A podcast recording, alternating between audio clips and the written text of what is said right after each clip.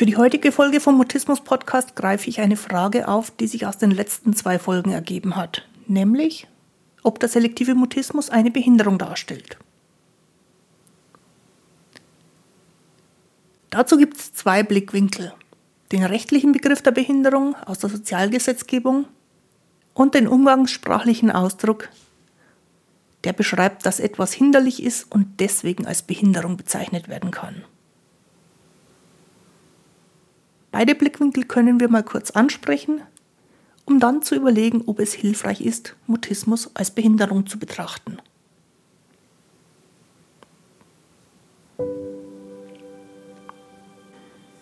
Ich bin Christine Winter und ich hatte selektiven Mutismus, bis ich Mitte 30 war. Heute unterstütze ich andere beim Mutismus verstehen, nämlich die Erwachsenen, die ihre Sprechblockaden hinter sich lassen wollen und die Eltern mutistischer Kinder und die Profihelfer, die als Therapeuten, als Pädagogen, als Sozialarbeiter und so weiter für Mutisten arbeiten. Mutismus bedeutet, dass Kommunikation nicht geht, obwohl du eigentlich schon sprechen kannst, aber je mehr du es willst, desto weniger geht es. Mutismus ist das medizinische Wort für psychisch bedingte Sprechblockaden.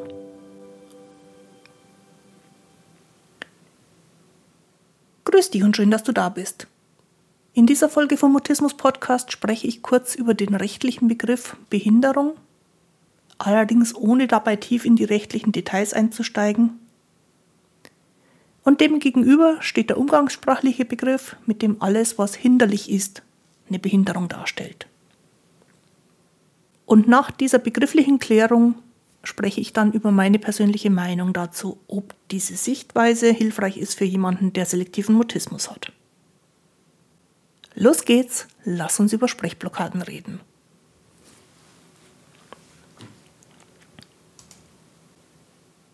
Eine milde Form von nicht sprechen können gibt es nicht, habe ich in der vergangenen Folge gesagt.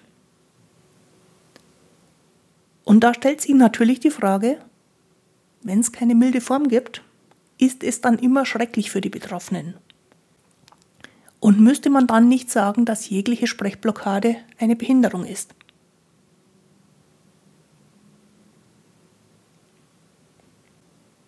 Rechtlich gesehen ist eine Behinderung, jedenfalls nach der in Deutschland geltenden Sozialgesetzgebung, eine nicht nur vorübergehende, erhebliche Beeinträchtigung der Bewegungsfreiheit, die auf dem Fehlen oder auf Funktionsstörungen von Gliedmaßen oder anderen Ursachen beruht. Die Rechtsvorschrift sagt dann, weiterhin liegen Behinderungen vor bei einer nicht nur vorübergehenden erheblichen Beeinträchtigung der Seh-, der Hör- und der Sprachfähigkeit und bei einer erheblichen Beeinträchtigung der geistigen oder seelischen Kräfte.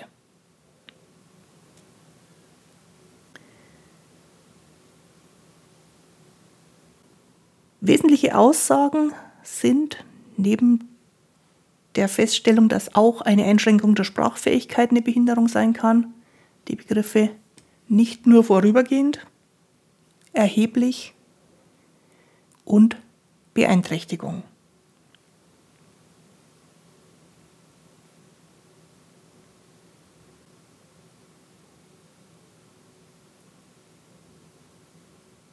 Dass etwas, was vorübergehend ist, keine Behinderung im rechtlichen Sinn darstellen kann, soll einfach der Abgrenzung dienen, dass nicht jede Krankheit, auch wenn sie eine Weile dauert, sofort zum Behindertenstatus führt. Die Frage der Erheblichkeit ist etwas, was in Gesetzen ganz normal ist, weil wenn was unerheblich ist, muss sich der Gesetzgeber ja nicht darum kümmern. Und dann ist die wesentliche Aussage bei der Einstufung einer Behinderung eben liegt eine Beeinträchtigung vor. In unserem Fall eine Beeinträchtigung der Sprachfähigkeit oder weitergefasst auch eine Beeinträchtigung der seelischen Kräfte, wie es da so schön heißt, also eine psychische Beeinträchtigung.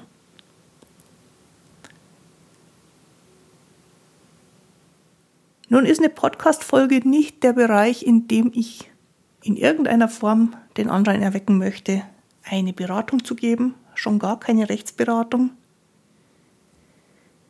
Wie diese gesetzliche Vorschrift ausgelegt wird, ist immer eine Entscheidung der Behörden und ist immer eine Einzelfallentscheidung.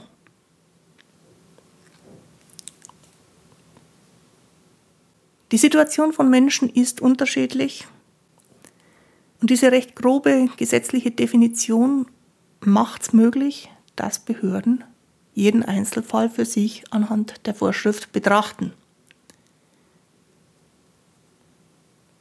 Damit das nicht zu kompliziert wird, würde ich an dieser Stelle einfach mal zusammenfassen, es kommt drauf an.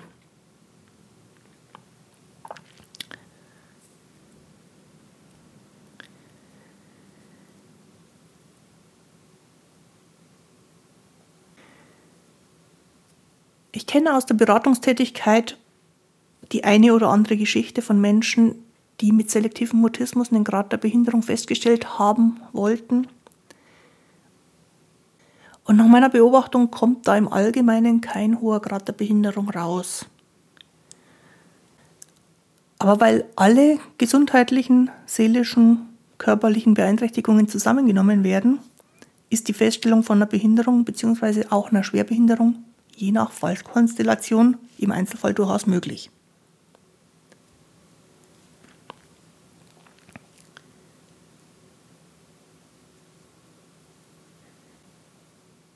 Es gibt verschiedene andere Definitionen des Begriffs Behinderung und eine ganz gute Zusammenfassung meiner Ansicht nach hat die Informationswebseite behinderung.org. Den Link schreibe ich in die Beschreibung zu dieser Folge.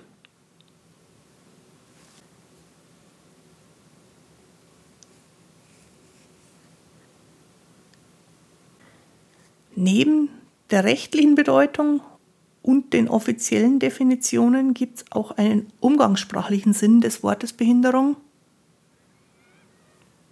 Und in diesem umgangssprachlichen Sinn des Wortes ist es durchaus hinderlich und damit eine Behinderung im Alltag, wenn man immer wieder keine Kommunikation zur Verfügung hat.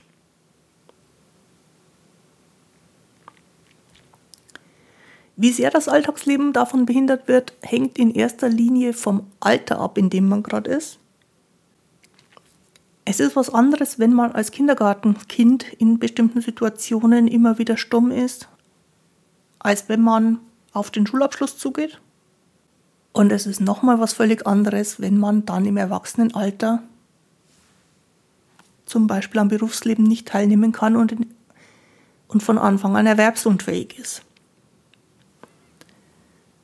Und es ist nochmal ein Unterschied, wenn man dann als Erwachsener beispielsweise am Berufsleben nicht teilnehmen kann und von Anfang an erwerbsunfähig ist.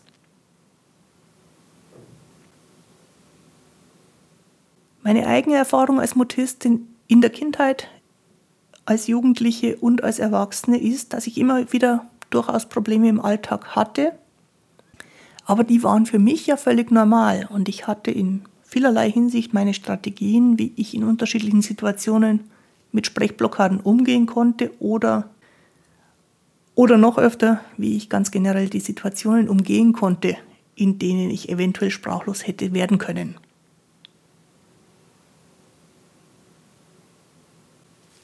Als Behinderte habe ich mich selber nie betrachtet. Und ich hätte es wahrscheinlich als Beleidigung aufgefasst, wenn jemand anderer mich so bezeichnet hätte.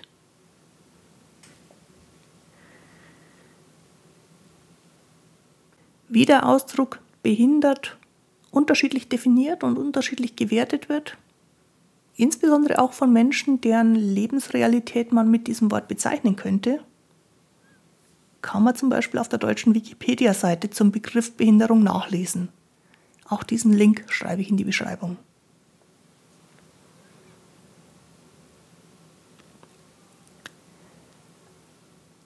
Ich selber bin rückblickend ganz froh darüber, dass niemand auf die Idee gekommen ist, meine Lebensprobleme alle aufzuschreiben und aufzusummieren und dann unterm Strich festzustellen, die ist schwer behindert. Denn ich glaube, dass diese Beschreibung mir die Motivation genommen hätte, immer weiter zu schauen, wie ich meinen Alltag gestalten kann. Und dann hätte ich wahrscheinlich viele Erfahrungen nicht gemacht, die letztlich und in der Summe dazu geführt haben, dass ich keine mutistischen Blockaden mehr habe.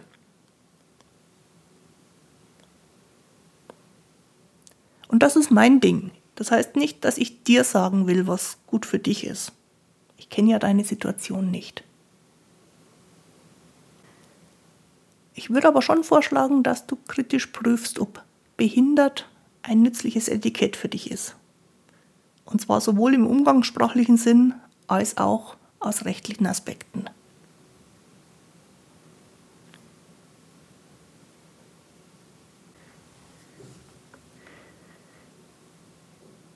Jetzt könntest du dazwischen rufen, ja, aber die Gesellschaft ist es doch, die die Mutisten behindert. Sowas sucht man sich doch nicht selber aus. Hm. Echt? Ich habe das nie so erlebt, dass die Gesellschaft mich behindert. Mein Ziel war ja immer nur, normal zu sein, also genauso wie alle die, die wir mit einem breit gefassten Überbegriff als die Gesellschaft bezeichnen. Und diese abstrakte Gesamtheit von allen Menschen hat mich dabei überhaupt nicht behindert. Ich wollte auch nie einen Sonderkeks dafür, dass ich nicht gesprochen habe. Daher wäre ich gar nicht auf die Idee kommen, dass die Gesellschaft etwas mit meinen Sprechblockaden zu schaffen hat.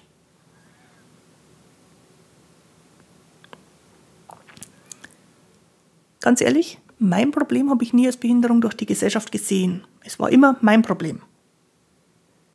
Und ich habe meinen Weg da durchgesucht und ich habe meinen Weg daraus letztlich auch gefunden.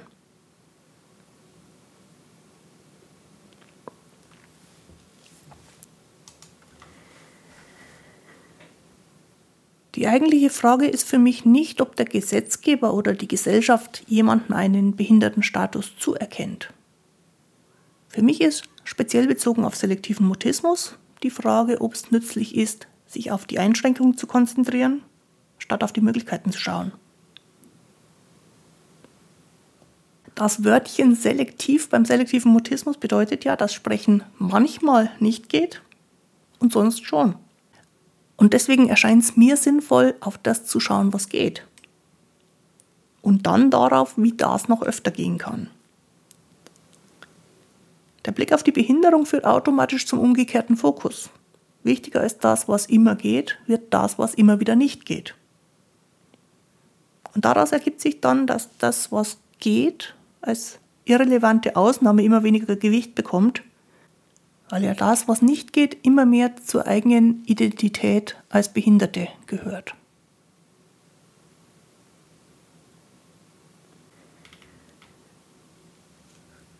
Nachdem ich mich nie als Behinderte gesehen habe, habe ich dafür auch kein eigenes Beispiel aus meiner Erfahrung. Aber ich habe ein anderes Beispiel von mir selber, das vielleicht auch deutlich macht, was ich mit dem Fokus meine. Als ich klein war, habe ich stark geschielt. Nicht ständig, aber doch ziemlich häufig.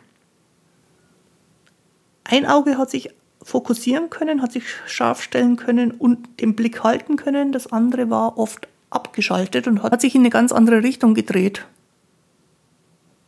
weil es gerade nicht geguckt hat. Und dann gab es aber bei mir auch Phasen, da waren beide Augen ganz normal und nur ganz minimal aus dem Winkel.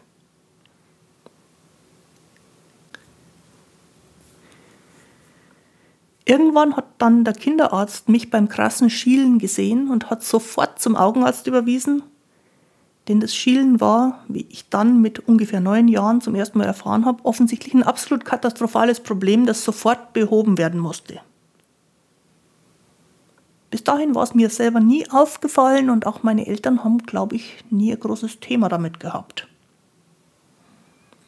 Von jetzt an musste ich also zu einigen Augenarztterminen, dann zur Sehschulung, dann wieder zum Augenarzt. Ich habe Brillen bekommen, von denen ich Kopfweh gekriegt habe. Ich wurde gezwungen, sie trotzdem den ganzen Tag aufzuhaben. Und ich habe von da an immer mehr und mehr irgendwann in jedem wachen Augenblick beobachtet, ob meine beiden Augen an waren. Waren sie aber relativ häufig nicht. Sie waren ja kaputt und ich war die, die immer schielt.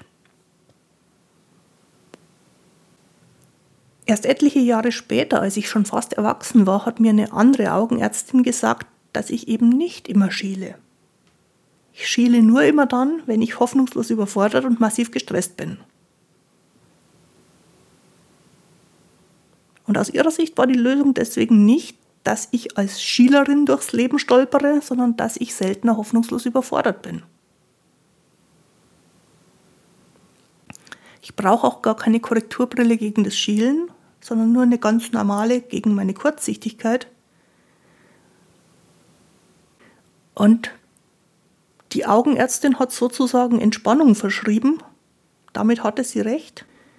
Ohne weitere Behandlung hat sich das Schielproblem in dem Maß gelöst, in dem sich der Stress in meinem Alltag reduziert hat.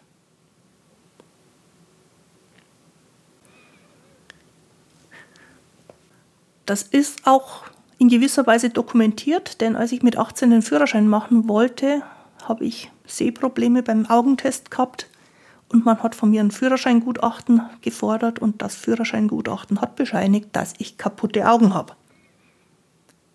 Fahren lernen durfte ich allerdings trotzdem. Fünf Jahre später, bei der Augenärztin, von der ich gerade gesprochen habe, wurde das als Fehldiagnose bezeichnet, weil das Problem bis dahin weitgehend weggegangen war.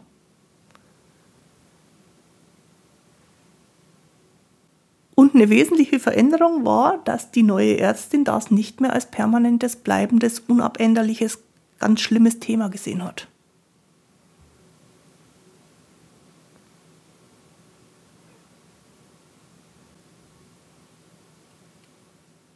Wenn wir über selektiven Mutismus reden, bin ich absolut überzeugt davon, dass es besser ist, dieses Thema nicht als permanent, als bleibend und als unabänderlich zu betrachten. Und zwar schon deswegen, weil die mutistischen Blockaden ja in ganz vielen Situationen gar nicht da sind. Und weil, ganz ähnlich wie bei meinem Schielen auch, das Ausmaß an Stress im Alltag einen großen Einfluss darauf hat, wie oft und wie lang so ein Mutismuszustand auftritt. Ich denke, je weniger der Fokus drauf liegt und je mehr statt den Unmöglichkeiten die Möglichkeiten gesehen werden, desto eher kann man Kommunikationserfahrungen ohne Blockade machen. Für viele andere Erkrankungen, die Menschen behindern, und insbesondere natürlich für dauerhafte Körperbehinderungen, wird sich das ganz anders darstellen. Aber da gibt es eben auch keine selektiv auftretenden und vom momentanen Zustand abhängigen Unterschiede. Und natürlich gilt auch bei Menschen, für die Mutismus nur ein Problem von vielen ist. Nicht unbedingt das, was ich gerade beschrieben habe.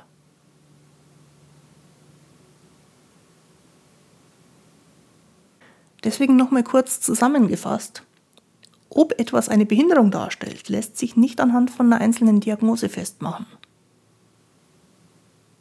Wenn es aber für dich als Betroffener, als Betroffene selbst keine Behinderung darstellt, wäre ich dafür, dass du dir auch von niemand anderem eine Behinderung einreden lässt.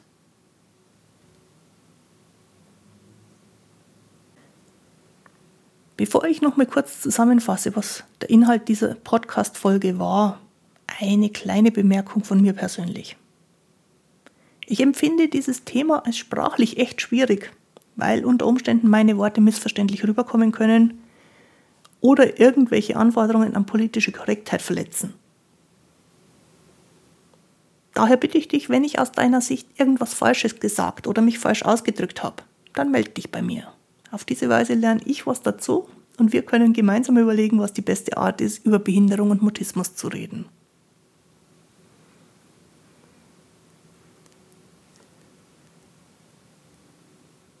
Was ich in dieser Folge sagen wollte, ist, es gibt eine juristische und es gibt eine umgangssprachliche Bedeutung des Wortes Behinderung. Beide deuten in Richtung einer dauerhaften und ununterbrochen bestehenden Einschränkung.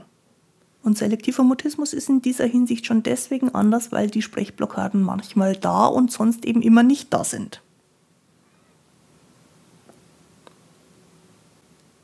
Und das kann dazu führen, dass die Möglichkeiten, die man ja auch hat, in den Hintergrund gerückt werden. Und begrifflich geht man jedenfalls in der umgangssprachlichen Verwendung des Wortes davon aus, dass eine Behinderung unabänderlich ist, was für den selektiven Mutismus ja nicht zutrifft.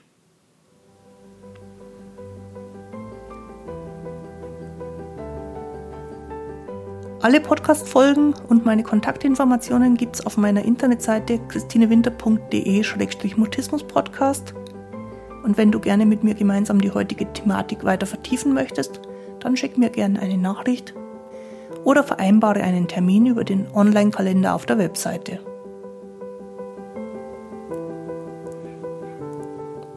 Jetzt wünsche ich dir eine gute Zeit. Bis zum Wiederhören. Tu dir gut. Deine Christine Winter.